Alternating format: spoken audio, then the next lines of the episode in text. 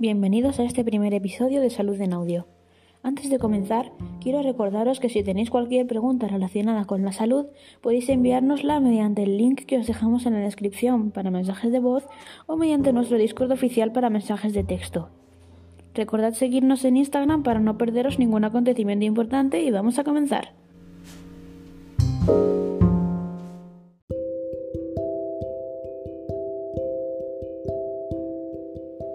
Buenos días, doctor Negre. Buenos días. Doctor, si tuviese usted que resumir en una única frase la importancia de los HMOs, ¿qué es lo que nos diría? Bueno, lo primero que diría es que los HMOs son probablemente las moléculas más importantes desde el punto de vista de la protección inmunitaria dentro de la leche materna. Vaya, parecen ser unas moléculas muy importantes. ¿Podría decirnos desde hace cuánto se conocen? La verdad es que se empezó a investigar al respecto ya a finales del siglo XIX. En aquel entonces había una mortalidad que alcanzaba un 20 o un 30% de los niños en el primer año de vida. La alimentación infantil en aquel momento, cuando no se podía suministrar lactancia materna, estaba basada en carbohidratos puros, comida procesada, una mezcla de leche animal, cereales.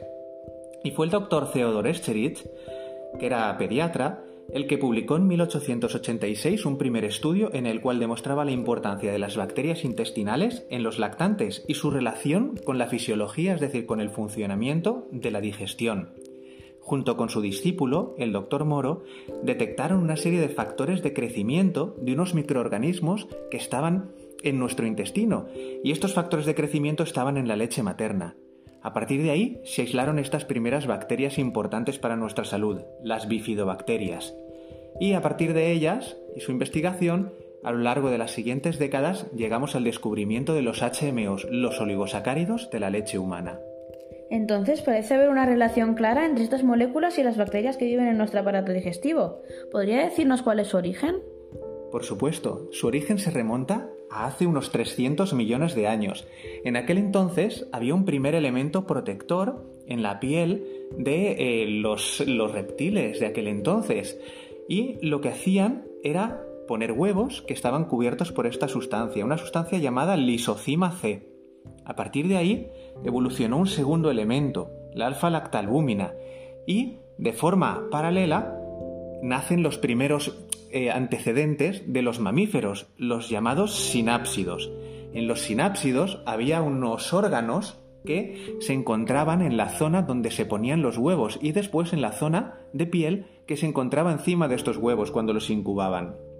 Aquella, eh, aquellos órganos hacían una protolactancia, eran una especie de glándulas mamarias parecidas a tubos en los cuales se secretaba a un tejido cubierto de pelos una sustancia hecha de agua, algunos nutrientes, componentes antibacterianos y entre ellos estaban los oligosacáridos de la leche.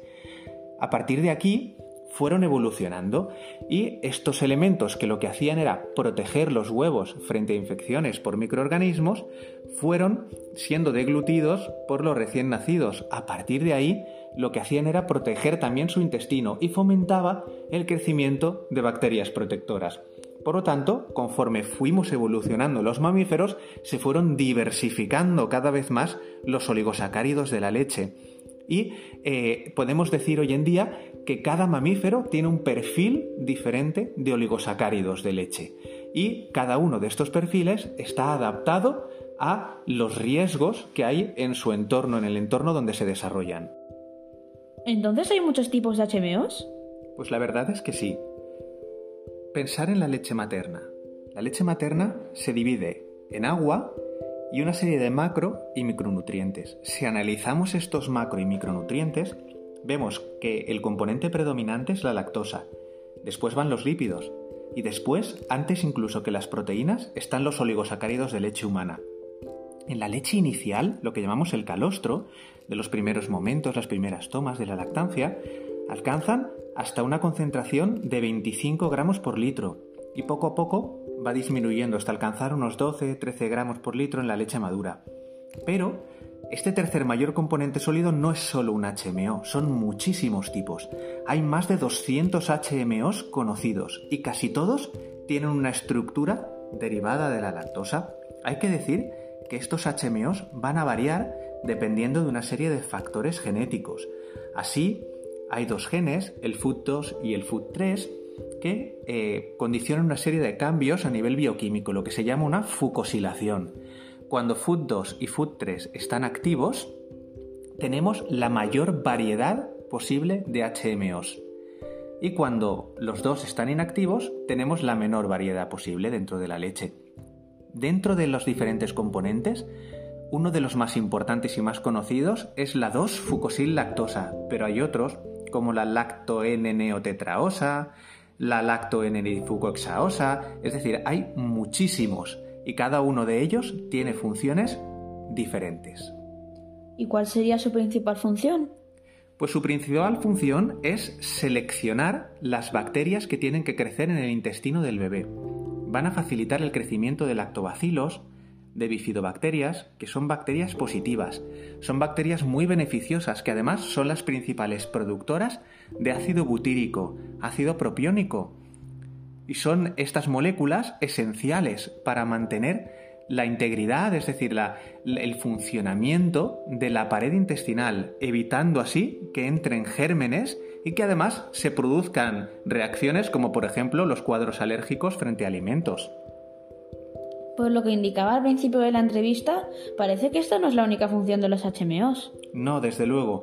Podemos decir que existe una relación estrecha no solamente con aquellas bacterias que son positivas para nosotros, lo que llamamos la microbiota, sino que también están relacionados estrechamente con aquellos gérmenes que pueden atacarnos.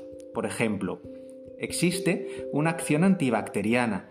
Los HMOs actúan bloqueando la unión de determinadas bacterias con la pared del intestino. Esto lo hemos visto con eh, gérmenes causantes de gastroenteritis, como puede ser Campylobacter jejuni, pero también lo hemos visto con otras bacterias como Escherichia coli, con Salmonella y con el vibrión colérico. Además, también reducen la inflamación producida por estas bacterias. No solamente evitan que éstas se enlacen a las células, sino que además, en caso de que ya lo hayan hecho, la inflamación va a ser menor. Sabemos además que eh, los HMOs interactúan con los virus, tienen un mimetismo, se parecen mucho a las moléculas con las que se enlazan las bacterias a nuestras células y también a las que se enlazan los virus. Y con los virus actúan como un señuelo, es decir, el virus no llega a enlazarse y atacar a nuestras células, sino que se queda pegado al HMO. Y cuando se produce la expulsión de las heces, es eliminado este virus con ellas. Pero además, esto lo hemos visto en gérmenes causantes de gastroenteritis, como puede ser el norovirus, el calicivirus e incluso el rotavirus. También en el proceso de lactancia materna, como hay un contacto con la cavidad oral y la región respiratoria inicial, se produce un bloqueo de otros gérmenes que producen infecciones respiratorias, como puede ser el caso del virus respiratorio sincitial, uno de los principales causantes de bronquiolitis, así como también con el virus de la gripe. Se ha visto también que los HMOs tienen acciones contra los hongos, actúan frente a cándida, que es un germen que puede producir muguet en la boca de los bebés y también en el esófago. Y también actúan frente a determinados parásitos, como puede ser la entameba histolítica. Pero los efectos de los HMOs no solamente se restringen a lo que son los cuadros infecciosos, sino que tienen otra serie de funciones que lo que hacen es mejorar de forma enorme la, capacidad de adaptación de los bebés a su entorno y también disminuyen la frecuencia de aparición de enfermedades alérgicas. ¿Y además de protegernos de las infecciones, hacen algo más? Sí, como, como estaba diciendo, esta protección frente a las enfermedades alérgicas es fundamental. Aquí existe un desequilibrio entre lo que serían dos tipos de respuesta inmune. Por un lado tenemos la respuesta TH1 y por otro lado la respuesta TH2. Cuando nacemos, esta respuesta está desequilibrada con un predominio de TH2. Por eso los bebés tienen más infecciones que eh, los niños más mayores.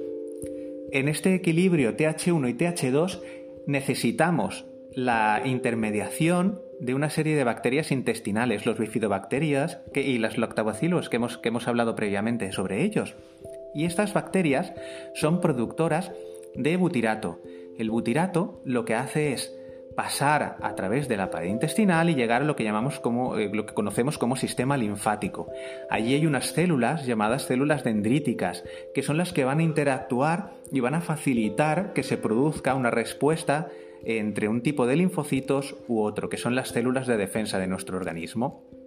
Cuando se produce esta interacción, estas células lo que van a hacer es desplazar la respuesta en un sentido u otro. Por lo tanto, los HMOs lo que hacen es desplazar esta respuesta TH2 hacia una respuesta TH1.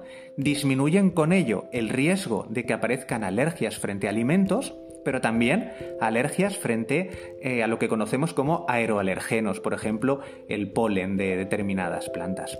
Y además, lo que van a facilitar es que esta pared intestinal sea mucho más resistente. Por lo tanto, estos fenómenos alérgicos también van a disminuir por este motivo.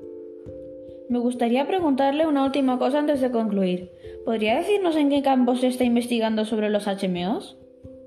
Los HMOs son un campo actualmente en constante expansión.